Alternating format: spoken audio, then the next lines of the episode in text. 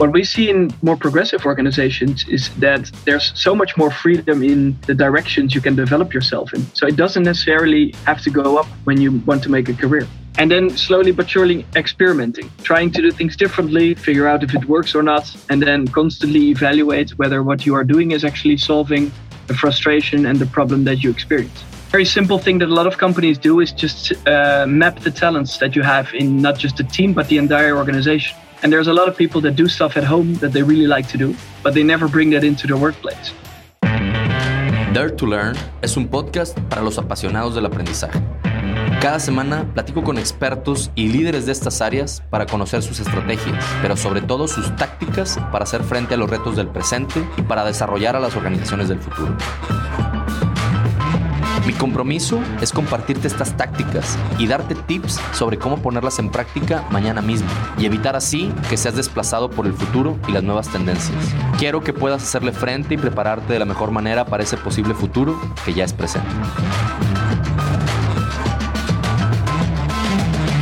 Esto es Dare to Learn.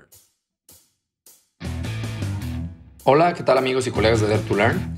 En esta ocasión tenemos una entrevista súper interesante con Pim de Moray, que es el co-founder de Corporate Rebels. Corporate Rebels que es este grupo de, ahora sí que de rebeldes del mundo del futuro del trabajo, donde su misión es hacer el trabajo más divertido y apoyar organizaciones a convertirse justamente en lugares de trabajo más progresivos. Yo a Corporate Rebels lo conozco desde hace ya varios años, los vengo siguiendo, así que esta era una entrevista que yo tenía muchas ganas de hacer. Espero les pueda contagiar un poco el entusiasmo que tuve de poder al fin aterrizar esta entrevista con PIM y hablamos muchísimo justamente de, lo que hacen estas organizaciones. Ellos se la pasan viajando por el mundo, entendiendo lo que hacen organizaciones que están desafiando el status quo y que están siendo justamente rebeldes de cómo entendemos el mundo del trabajo.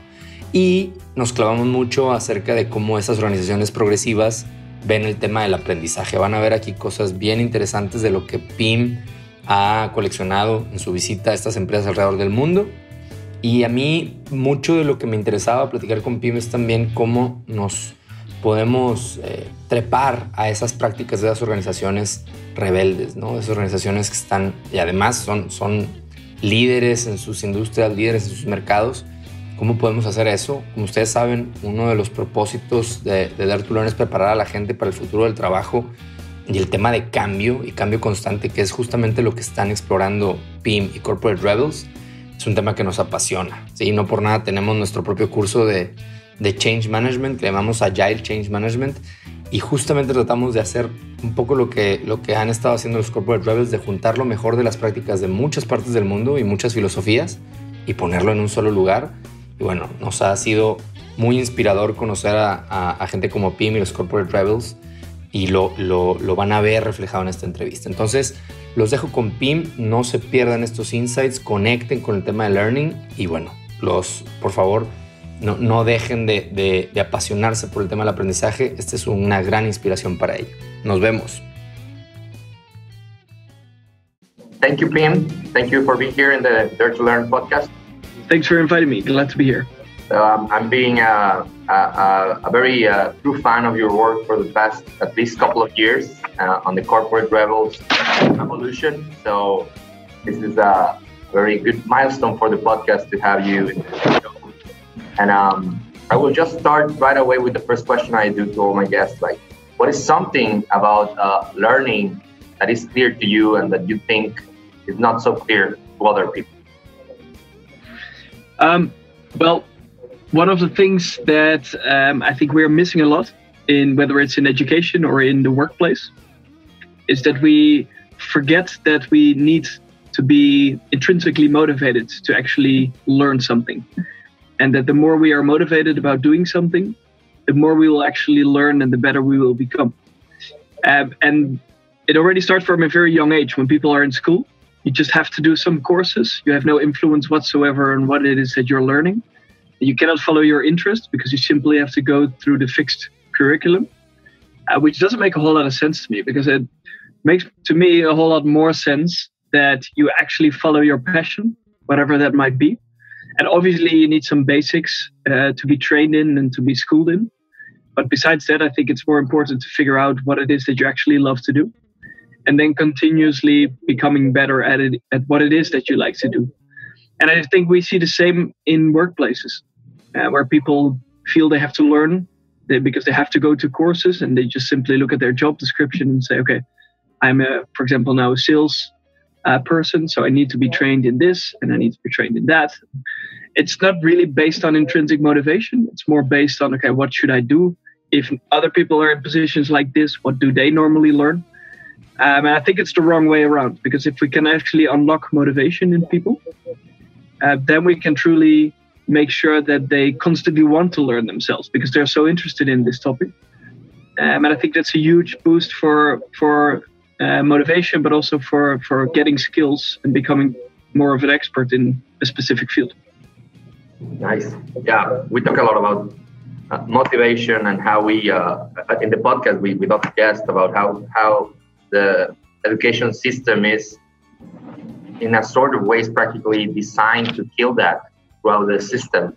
And then you just finish your education and you think it has to be that way all the way through your life. So uh, I, I, really believe in the, in the same as you that uh, I have read a lot about learning and I think intrinsic motivation and usefulness that you find it useful for your passion or your life. It's it's important for actually to take roots to learning. Thank you.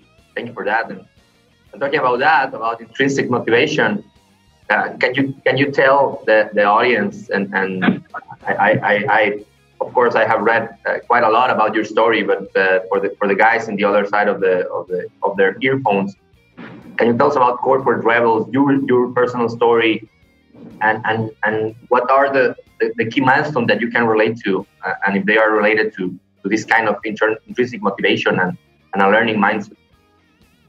Yeah, yeah, it's very much um, connected to that. To that. Um, before we started Corporate Rebels, it was a bit different.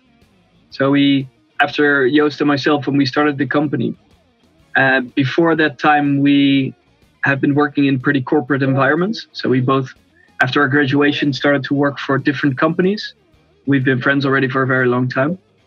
Um, Joost studied nanotechnology, so he started to do his uh, nerdy nanotechnology stuff for um, a company based in Barcelona.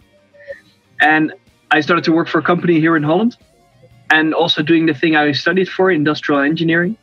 Um, so we both actually had jobs that perfectly fit what we had studied for.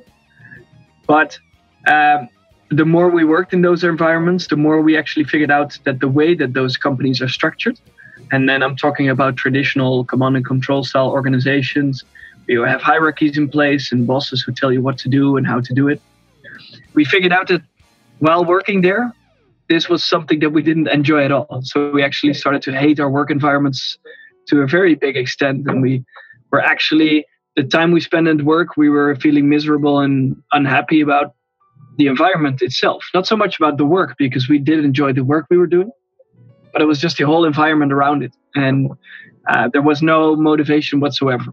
So we started to look for alternatives. Like we were, we, as I mentioned, we've been good friends for a while, and we sat down and we started to talk about this. And we said, how can it be that we spend 40 hours a week at least doing this work, and we're disliking it so much? So we spend so much of our time just wasting. Uh, that was at least how it was feeling at that time. So we said, okay, what can we do about it? And we said, well, there must be people around the world who already found a solution to this, who know that work can be different. Uh, we had already read some books um, on uh, companies that structured themselves completely different to actually create motivation in the workplace and to unleash the energy of people simply by freeing them up and by getting rid of lots of these outdated practices that we still have in the workplace. So we came up with this crazy idea. Uh, it was somewhere in Barcelona when I visited Joost, and we were having a beer somewhere in the beer garden, um, and we were talking about this topic, and we said to each other, "Well, what can we do? We know there's better examples out there. Why don't we simply go and visit them?" And probably we already had a couple of beers because it wasn't that good of an idea to start with. Um, so we said we we said, well, uh, sounds like a pretty cool idea to visit all these interesting workplaces to learn what they do different and then we can just share everything we learn um, and we figured out that the only way we could actually do that was through um, a blog we would just create a website and say okay these are the companies and the pioneers we want to visit So we want to learn from the best, and whatever we learn from those people and those organizations, we're going to share that through our blog. Um, simply sharing to other people what we were learning while visiting all of these companies. So that's actually how it started. That's great. I have uh, two questions. One I, I never asked myself before about you guys. It's why did you study what you study? I mean, talking about doing intrinsic motivation decisions. I mean, for me, my example, I, I did it because I studied the school I studied because it, it, it was the one that gave me the best scholarship.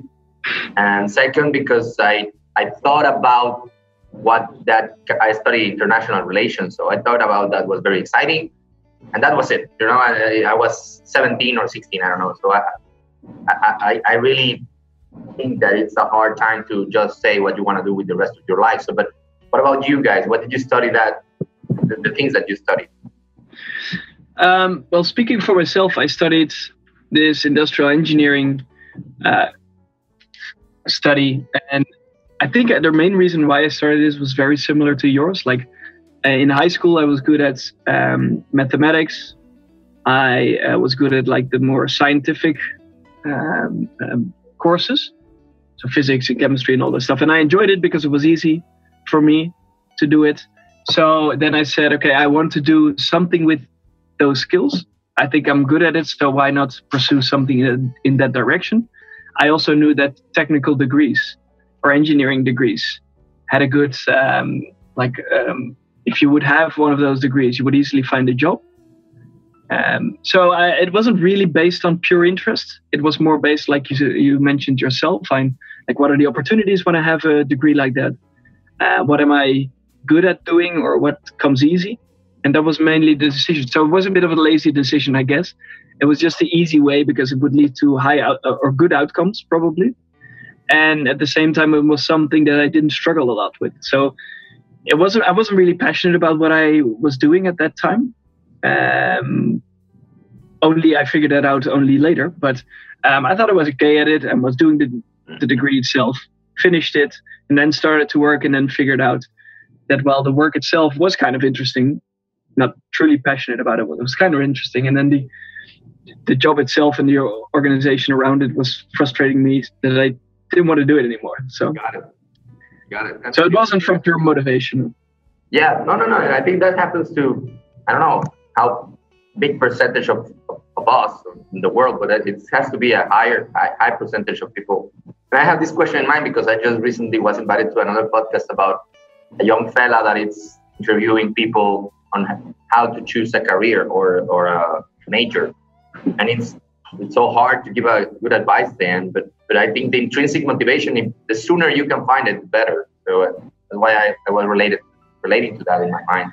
Yeah, and I think it's a shame that we spend don't spend any time during our education um, on figuring out what it is you like to do most. And that also comes back to what we discussed before, right? Everybody goes through these fixed courses in uh, primary school and secondary school and high school, and everything is fixed, and there's no way to, no flexibility to figure out what it is that you like the most which yeah. is a shame because we I think we are disadvantaged because of that for the rest of our lives.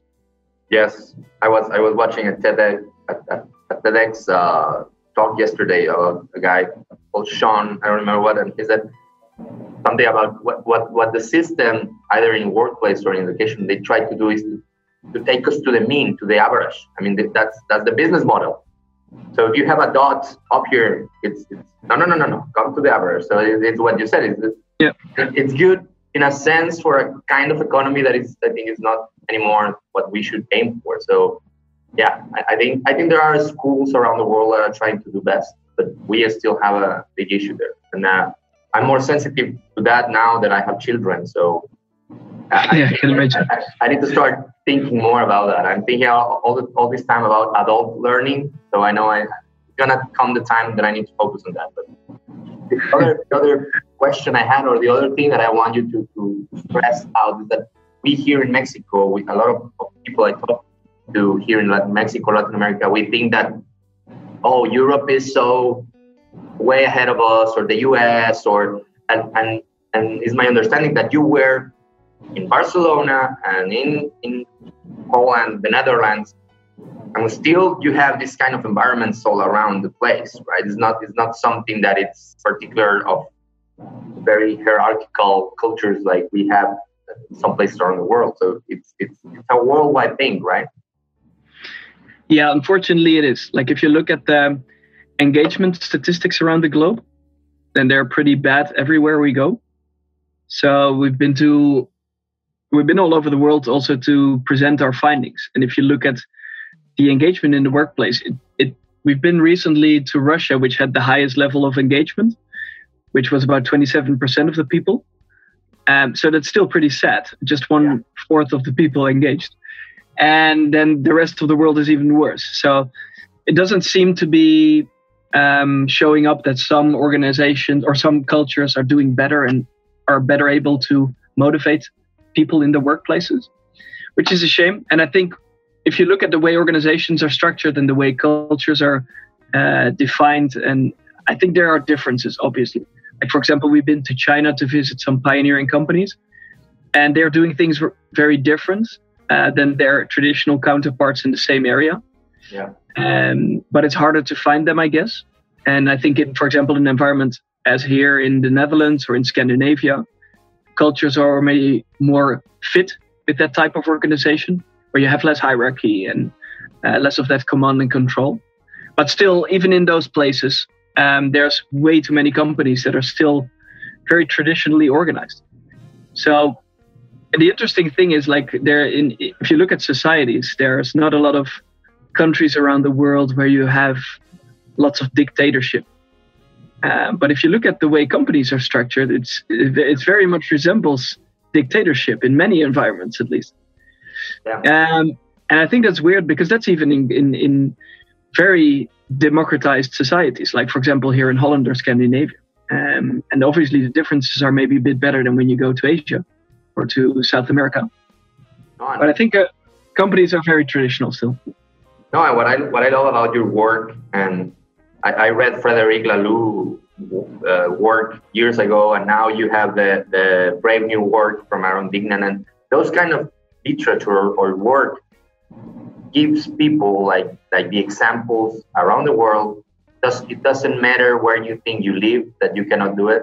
So that I love that because it it's like the scientific proof that the, the, the conventional wisdom that we all think it can, can be proven wrong. So I, I, that's why I love so much you guys and the, the beyond budgeting movements. I told you I, I interview uh, my, my dear friend Doug Kirkpatrick. I, I love that guys because of that. Because it's inspirational about that. So I'm talking about the companies that you visit around the world and, and because this podcast is about learning, so I need to get back to on track.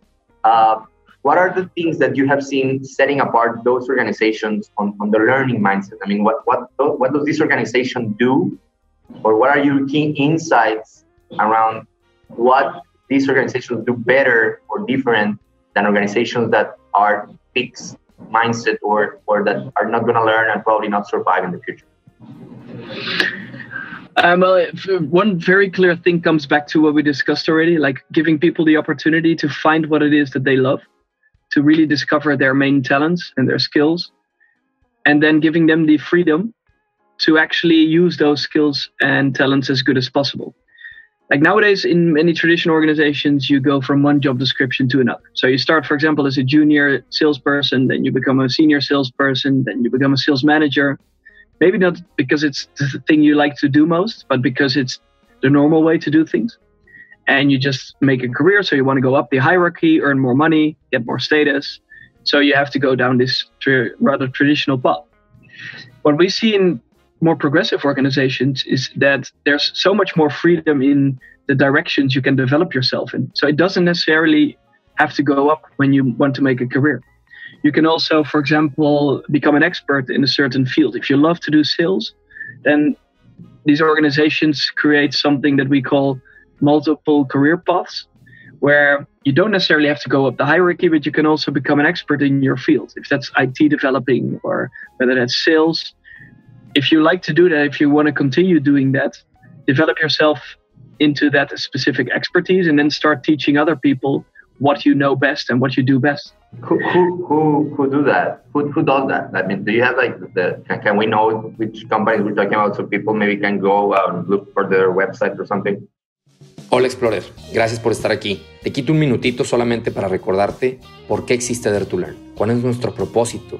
Y es que nuestro propósito es ayudarte a ti y a tu organización, a tus equipos, a hacerle frente al futuro del trabajo. ¿Cómo lo hacemos? A través de nuestras experiencias de aprendizaje, nuestros cursos, nuestras conferencias, nuestros talleres, que se abocan a desarrollar las capabilities humanas más relevantes para que todos podamos hacer frente a los retos del presente y del futuro del trabajo. Te invitamos a que conozcas nuestra oferta en dertulearn.com.mx o mejor aún, me puedes enviar un correo directamente a diego.dertulearn.com.mx y juntos podemos explorar cómo podemos ayudarte justamente con tus retos de talento, tus retos de aprendizaje y justamente el desarrollo de tu gente para hacerle frente al futuro del trabajo que ya es presente. Como una pequeña muestra de agradecimiento por ser parte de la comunidad de Dare to Learn, queremos regalarte un 70% de descuento en uno de nuestros cursos estrella, Time Ownership. Solo tienes que ingresar D2L70 OFF con doble F, todo con mayúsculas, en la página del curso de Time Ownership y ahí podrás obtener este beneficio del 70% de descuento exclusivo para nuestra comunidad escuchas del podcast. Solamente quiero decirte que esto es una pequeña muestra de lo que podemos hacer por ti, pero tenemos mucho más que ofrecerte. Te queremos dar este pequeño regalo para que empieces a atreverte a ser dueño de tu tiempo y atreverte a aprender como ya lo estás haciendo. Gracias de nuevo por estar aquí y de vuelta con el invitado. Dare to Learn. Yeah, um, we get an, actually an overview of companies doing that on our website. Um, so if you go to corporaterebels.com slash trends, uh, one of the trends that we see very clearly in organizations, in progressive organizations, is the focus from uh, moving away from job descriptions and job titles and moving towards talents and mastery in the workplace. Okay. Um, and there, if you look at that trend, then we have a whole list of organizations doing that. Um, for example, one very familiar one is uh, Spotify um, right. and they they do that. So for especially in their engineering department, you don't necessarily have to make a promotion and become a manager, but you can also develop yourself into, for example, Android developing, become very good at what you do there, and follow that career path, become a specialist. Or if you prefer to do coaching, and you're if you're really good at developing people and you want to um, become better at doing that, then you can follow that career path. So there's more directions and way more freedom to develop yourself based on your intrinsic motivation. And, and which companies uh, pop in your mind when we when I mentioned learning organization throughout all your, your journey? Would you recommend a couple of them to, to look forward or to, to look closely? Yeah, I think um, an IT company in New York, Next Jump, is doing uh, really well on this topic and they have all sorts of things in place to become a learning organization. Uh, where you have, uh, for example, you they have self-selected uh, coaches or mentors within the organization that you can use, where you communicate with once once a week to develop yourself and to continuously figure out what is it that I love to do, what can I become better at, and then constantly push your own boundaries. Um, another really cool organization that I always like to use as an example because they're very extreme is a Dutch healthcare organization called Buurtzorg. Oh, yeah. If you read Reinvent the Organizations, then you're yeah. familiar with them. So they employ 15,000 nurses, and there's not a single manager in the entire organization. So it's all based on they have more than 1,000 self managing teams of 10 to 12 nurses who take care of people in their home in one specific neighborhood. And the interesting thing about what they do is when you look at learning, they are very much focused on they have to do everything themselves in the team because there's no manager, there's no separate departments that do their work. So everything that needs to happen in one neighborhood is what they have to do themselves. So those 10 to 12 nurses have to do the hiring, firing, uh, decision making, conflict resolution, planning of their work, executing their work. All of this happens in those teams. And they distribute the, the, the roles of what needs to happen based on intrinsic motivation. So they just simply list, make a list of activities. This is what we have to do as a team to be successful. They group those activities into roles. And then you have, at Buurtzorg mostly, they use seven different roles. And then the nurses can just say, I would like to pick up uh, the mentoring role because I think I'm good at it. I'd like to do it and I want to be better at it. and they can then take on that responsibility. Somebody else might say, I would love to do um, teamwork role. So I want to make sure that as a team we work best together and that there are no conflicts, for example. And people can say, I'd like to do that, so I want to pick that up. So it's very much based on motivation. That's great. And do you, do you know if, uh, just digging deeper, uh, I'm, I'm sure maybe there's uh, uh, more examples on that, on either on your work or in Frederick's work, but I don't remember if this was explained. Like, one they said, I want to do this, do they have the resources or time to learn it, or it's it, or it, it's like uh yeah, is resourcefulness the way to do it, or do you, do you know anything about that? Yeah, so there's a there's a rough guideline for how much, like from all of the budgets that they have in those teams, they can spend a certain amount to that on personal development, and it's up to them to figure out how they want to spend it. All right. In in other organizations, you see, for example, other practices like unlimited training and development budget. You just figure it out yourself. There's no guidelines, no no maximum that you can spend. Just use your own common sense communicate with your team members about whether it's a sensible thing to do or not, and then just make the decision. So once again, here you see a lot of that freedom I talked about, right? Like yeah. where people are really trusted to make decisions themselves, and it's not the HR department that decides these are the courses that you can do this year, but it's actually the people themselves that can go on the internet and do courses, or that go to a coaching or training company and, and, and get some courses over there. So it's yeah. really based on the trust of people and the idea that people can make really sensible decisions also in the workplace, not just at home, but also at work. Ah, it's, it's amazing. Do you know? Do you remember which company is the one with the unlimited budget? Yeah, it's a Spanish company based in Barcelona called CyberClick.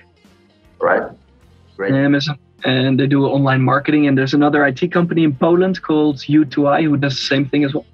That's amazing. That's amazing. And thanks for the for the names because I, I want to dig deeper on those. And um, I, I, remember once, uh, I don't know where I read it, but it's, well, probably when, when, when, when team member or someone that is on under your umbrella in the company, if they come with a problem, they probably have think of the solution already for way more hours than you in two minutes to try to give your solution to their problem. So I, always try to do that. Like, well, I have, I think we we have this problem, and I said, well, what do you think is the solution? You have probably has spent even nights uh, on, on your sleep thinking of the solution. I need to respect those hours because probably you have already the answer in your mind. I think with learning, sometimes it's the same. I mean, why should I tell you what is important for you to learn? If you are a little bit resourceful and, and mindful about where you want to go or the company is going, you probably know better than me what you need to learn. So uh, I, I like that. Yeah, yeah. I think it also it's something people have to get used to because normally it's also quite easy when somebody just tells you, okay, this is what you have to learn next.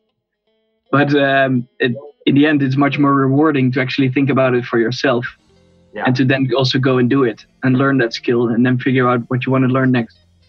It's, it's like the as you said, like like the lazy decision, like the easy path. Right? Tell me what to learn, and that's that's like uh, becoming adult, adults, you need to take your own decision. So I, yeah. Love that. And uh, uh, you, you mentioned it, and I, am pretty sure it, uh, we, I kind of mentioned it too that it's it's uh, very common. I think that people will say, "Well, that uh, that that's okay for you, but it's not for me," right? Like it's not for our company. So, where do you recommend organizations or individuals inside organizations listening to you or, or, or reading the, the, the Rebel pod, uh, blog, where, where can they start? Either, I, I have this question also, and it's related to this. I'm sorry if I'm, I'm jumping to questions, but does it have to really start in the top? I mean, does the CEO needs to be the one starting it, or if it, it's going to fail, or is there something that can happen individually? In where does the rebellion start? And, and what do you recommend for organizations or teams inside organizations wanting to, to, to, learn differently or to provide this kind of trust or new practice? Yeah. Uh, yeah, good question. So first of all, like um, um, a lot of people always say, the first response if you talk about radical companies like this and radical practices is that they say it's great that it works over there in this progressive healthcare organization in the Netherlands, or it's great that it works at this IT company based in New York City. But it will never work in our company because people don't want to make decisions, people want to be told what to do, um, they don't have the skills to make decisions themselves. All of these lame excuses are uh, um, um, like kind of forced upon upon people. Like the main thing to start with, uh, whether you're the CEO or not, is to uh, understand that work can be done differently. And that's what we will try to do with our blog and our book and all the other stuff that we're working on. Like we want to, we want people to understand that work can be different. That it doesn't necessarily have to be this traditional way of working where you have a manager who tells you what to do, where you have no authority whatsoever. We want to show people there's another way. And there's many companies around the world now. We've been visiting more than a hundred maybe already 150 at the time. So it's not unique. Um, obviously it's not the majority but there's definitely enough examples that show that it can work. So first of all that has to be something that this idea that it cannot be done is something that we need to erase from people's brains from people's memory because it's just simply not true. By, so by that's showing by showing the examples probably. That, that the way you do it or how do you? Yeah that's the way we like the most. It's like uh, showing practical on a practical level that it can be done. So that's actually what we started doing and what we've been doing now for four years to travel around to visit all these pioneers and to show that it can be done right. nowadays joost is also doing a phd on this topic so he's doing academic research to make sure that it's not just the practical side but it also that research and academic is following also more in this footsteps of these pioneers because um, also I can tell you by uh, learning from Joost about the academic world of this, it's so much um, outdated as well. And the stuff we teach people in business schools and in schools anyway is so outdated if you look at what those pioneers are doing. And it's a shame because we continue, to, we keep the system in place by doing. It. So um, showing that it can be done is one important aspect, both on practical and academic level, and then uh, doing it. And whether you're the CEO or middle manager or team leader of a company, obviously the influence you can have is different, but the idea is the same. You should talk to people around you, thinking about what are the biggest frustrations in the workplace, how can we get rid of them, what have we seen around the world that we can maybe try for ourselves that might be better than what we do now? And then slowly but surely experimenting, trying to do things differently, figure out if it works or not, and then constantly evaluate whether what you are doing is actually solving the frustration and the problem that you experience. And we've seen in even entire companies transform from the bottom up, where you just have one team leader with 20 people who start a transformation, and other teams see it and they become so excited that they want to jump on board as well. So it's a pretty cool thing that you don't have to be the CEO. Obviously, it's not as easy and it takes a lot of time and energy and effort, but it can be done also from the bottom. And, actually, that, that was my question when you were mentioning you have seen that. Do you have examples of companies that uh, you can mention a couple of them, or I don't know if you have you seen them after you intervene or before? It doesn't. I mean, if you want to point that out, that's great. But I would love to, to hear which which companies have you seen doing that. Yeah, there's really one one of the best examples when it comes to that is a e-commerce company here in Holland called Bol.com, and they're the, sort of the uh, alternative for Amazon. Mm-hmm.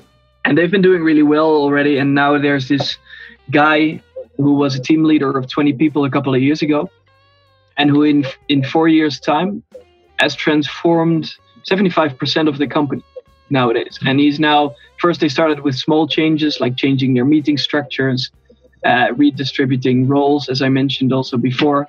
So, so people are actually doing the thing they like to do most. And now they are also changing the organizational structure and really taking on the bigger challenges. But they show that it can be done very much from the bottom up. And he had no authority to transform the company. In fact, the CEO in the beginning said, Well, we don't want to do that. If you want to try something, just try it in your own team.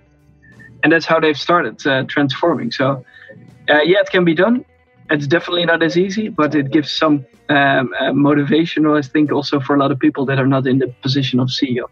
I agree. Great, uh, amazing. I will look. I will look down to to that uh, example or company.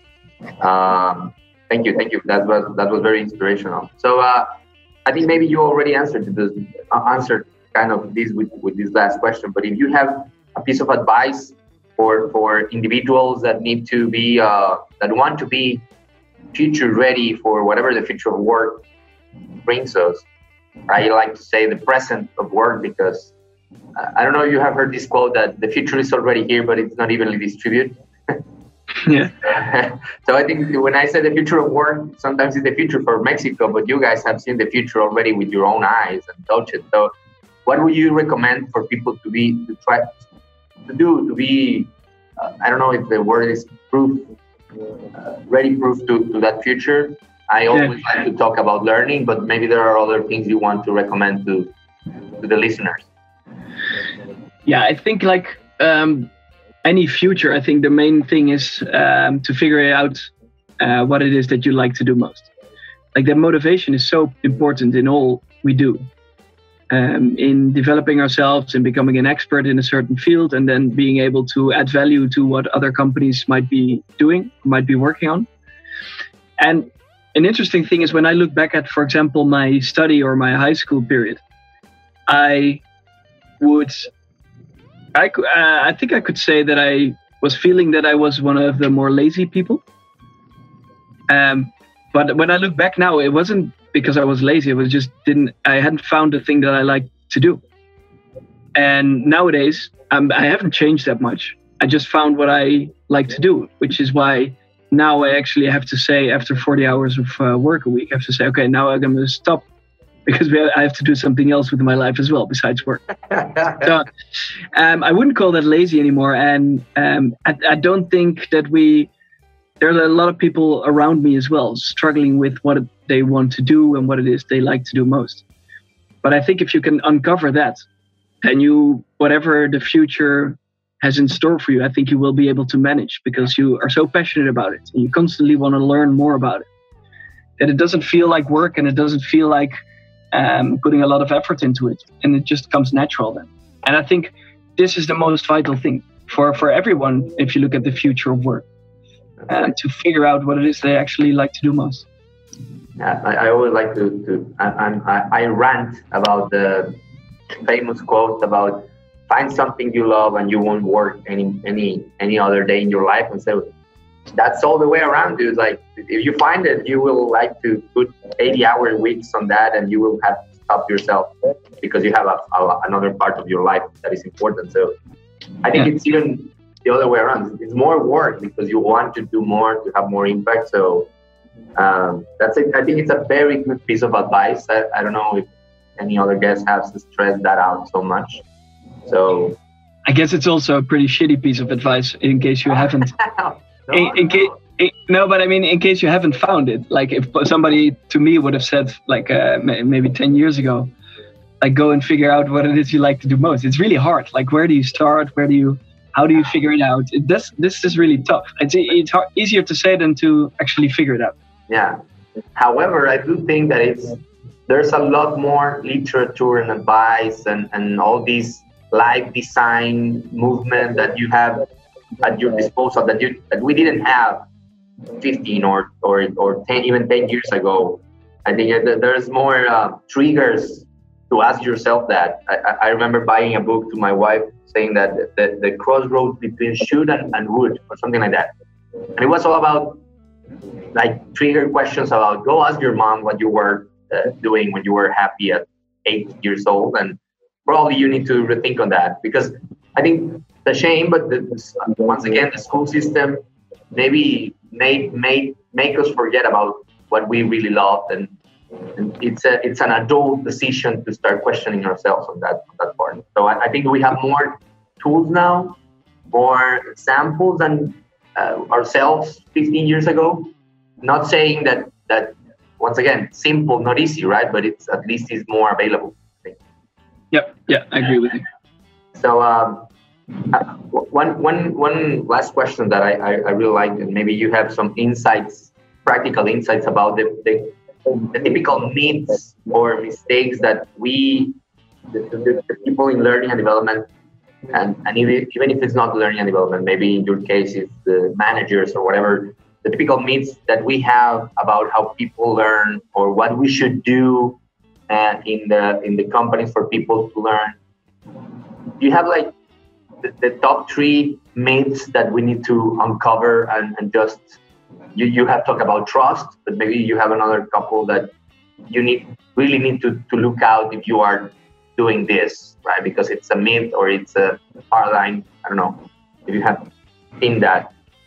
Uh, it's really hard to say. What I what what I see in traditional companies, what many do wrong, and maybe we touched upon this already, but um, that you are so fixed in the structures and so fixed in the job description itself that there's no way to figure out what it is that you would like to learn or like to do most. And there's a really cool company in Mexico as well called uh, Nearsoft. Yeah. Are you familiar with them?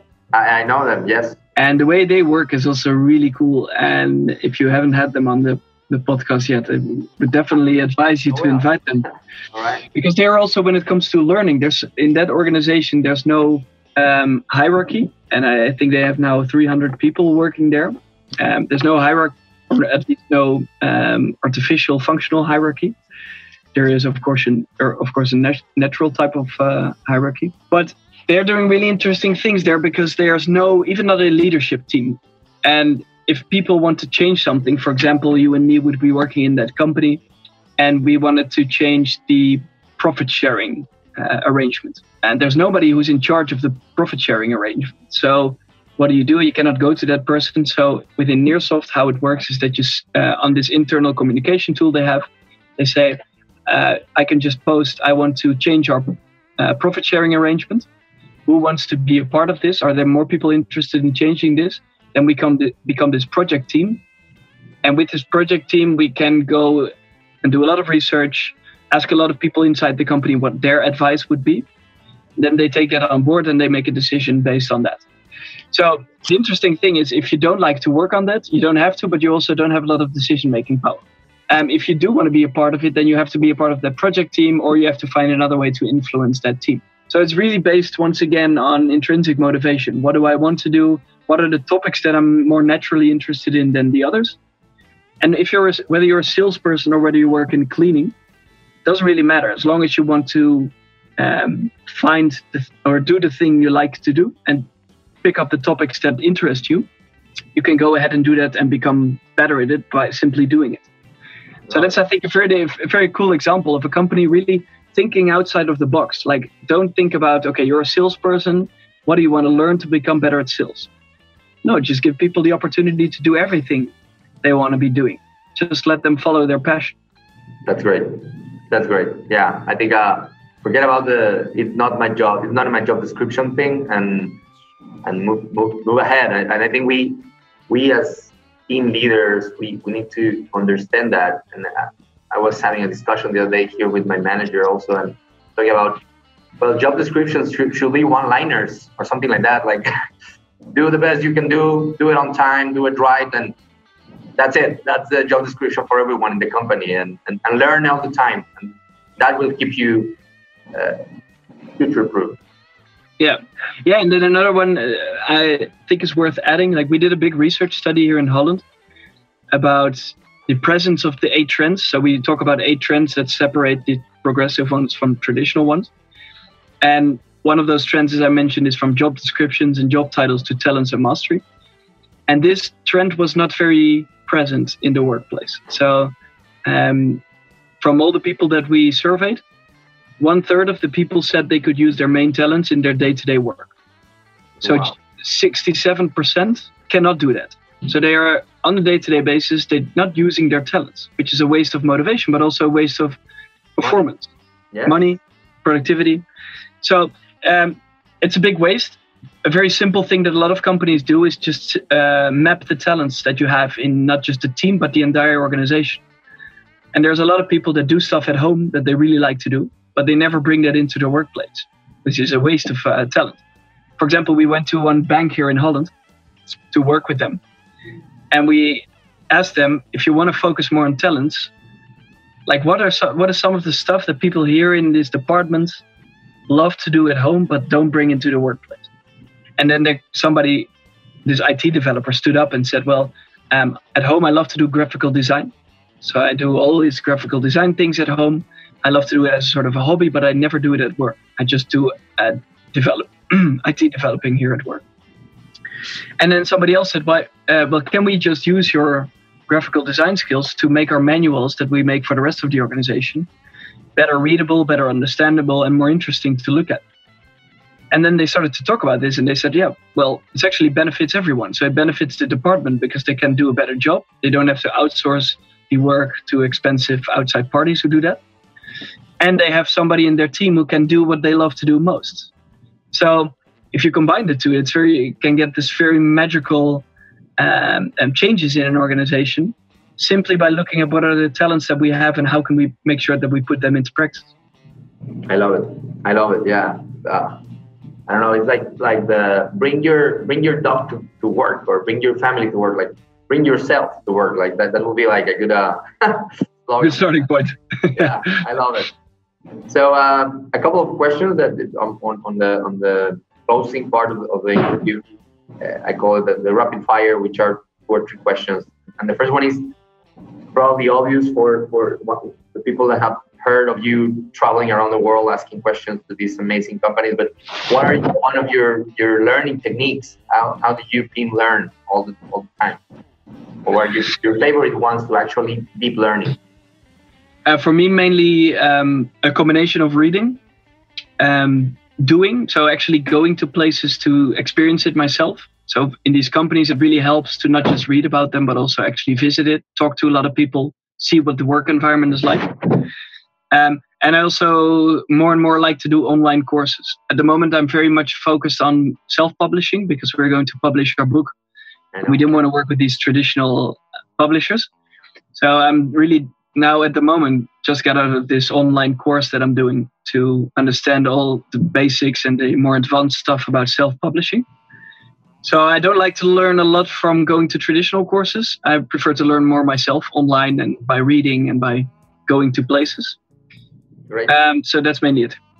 Great, great, great. And I, I, I need to say that you guys also, I, I'm pretty sure you do a lot of the writing on the blog. So I think you you have a a special skill for clarity on expressing ideas that I think it's also very helpful for. I have found it myself very helpful that once I need to write it down, if I don't get it right, I need to go back and learn again. And so I, am saying this because I love your blog and the way you structure ideas. I think it's one of the best uh, blogs to read regarding the future of work or whatever kind of umbrella picks on this. So yeah, I'm happy to hear. Happy to hear that because we also like that simplicity and that making things that might sound very vague and complex, making it a bit more tangible and easy to understand and at the same time I, I really like what you said. I totally forgot about that. Like um, blogging writing is a really good way to learn for me at least. And um, to as you mentioned like write something and then you have to sometimes go into a lot of details and then you figure out okay maybe i have to do a bit more research to understand what it's actually like. So it really pushes you to learn on a deeper level. Yes yes. I i, I do think so. And so uh, what's next for, for you, Pim, and, and, and uh, I mean for, for Joost and you and, and the rest of the team? What's what's next for Corporate Rebels? You also mentioned the you already mentioned the book, and very excited about. What else do you have in your plate? Yeah, a lot of things going on at the moment. So we today we actually launched the uh, trailer for the book. So we made a cool movie clip for uh, the promotion of it. So uh, that had been going a bit viral today, and um, so we're six, the next six weeks are only focused on publishing the book. So there's a lot of promotion involved as well, and and finalizing the design and the copy and all of that stuff. So that's what I'm mainly focusing on. Um, and then after that, we are going to uh, set up an online academy where we want to make it easier for people to learn what we learned from all of these companies. Like now, it's just in blog posts and it's really hard to find the stuff you want to uh, learn. So we want to make it more comprehensive, saying, okay, these are all the levels you can go to, and then teach people in a more online course kind of way. Nice, great.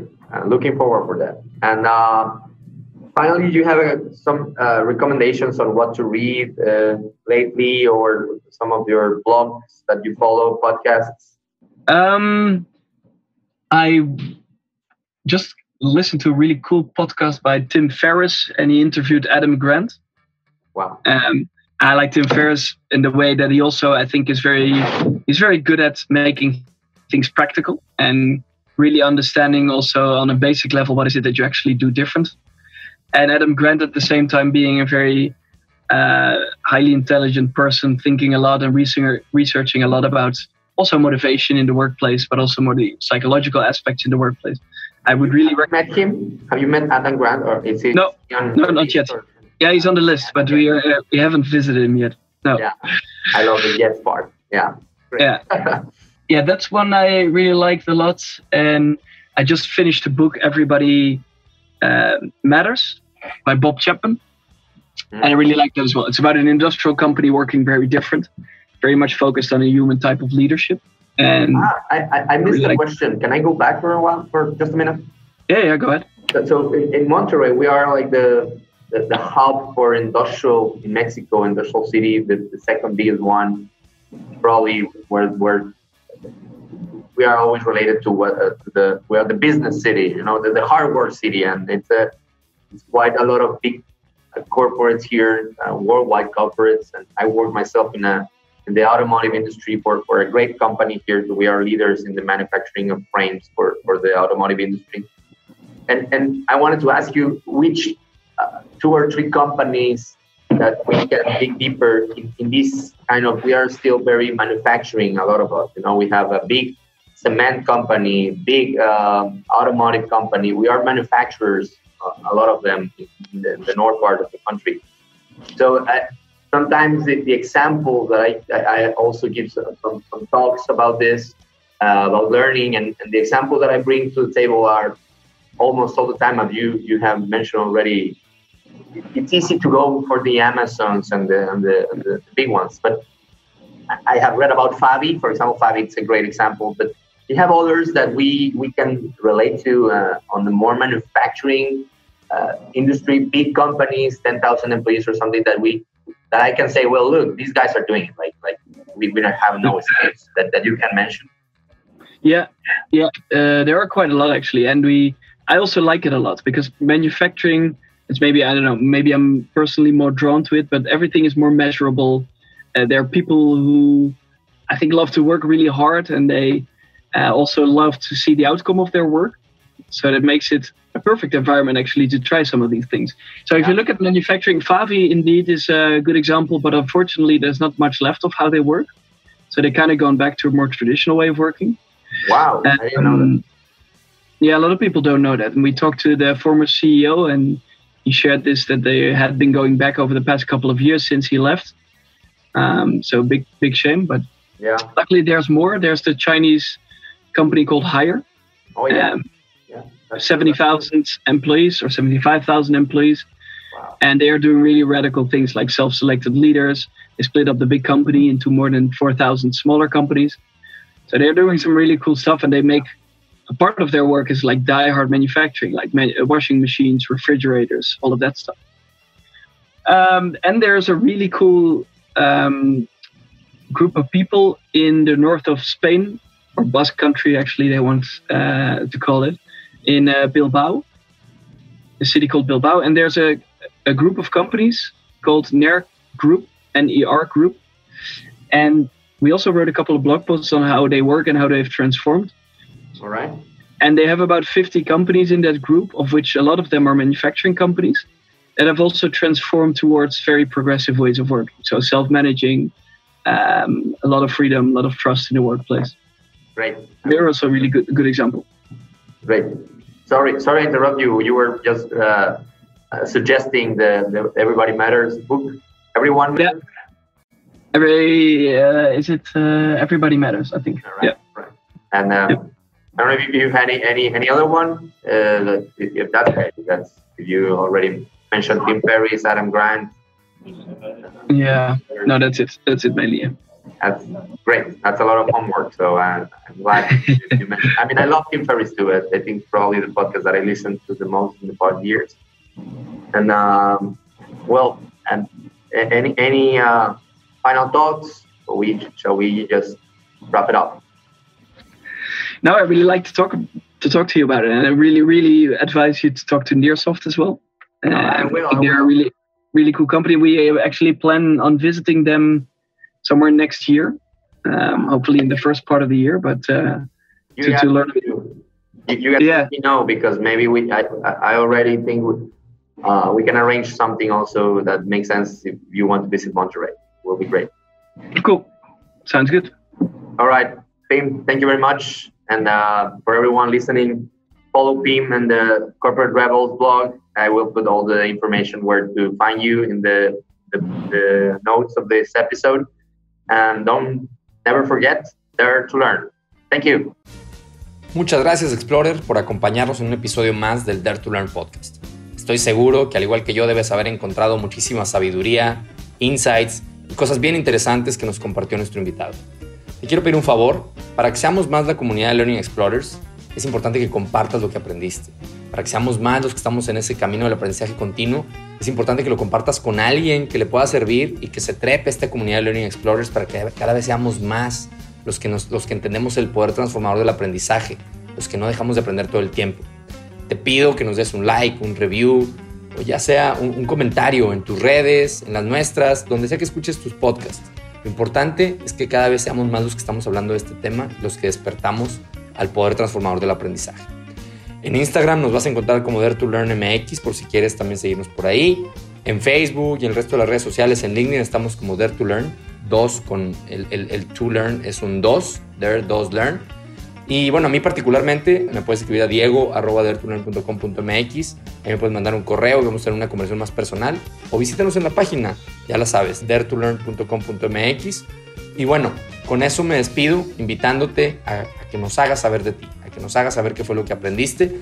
Y antes de, irme ya, ahora sí definitivamente, no puedo dejar de agradecer, como siempre, de todo corazón, a mi amigo de toda la vida y brother, Rodolfo Rudy Gallardo, que es el máster de la postproducción de estos audios y que tiene magia en esas manos. Ya sé que estos episodios lleguen a ti con, la calidad con la que llegan.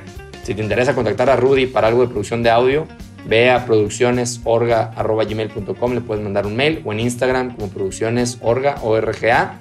Y bueno, sin mucho más, nos vemos en la próxima edición del podcast de Dare to Learn. Atrévete a aprender y gracias por estar aquí. Chao.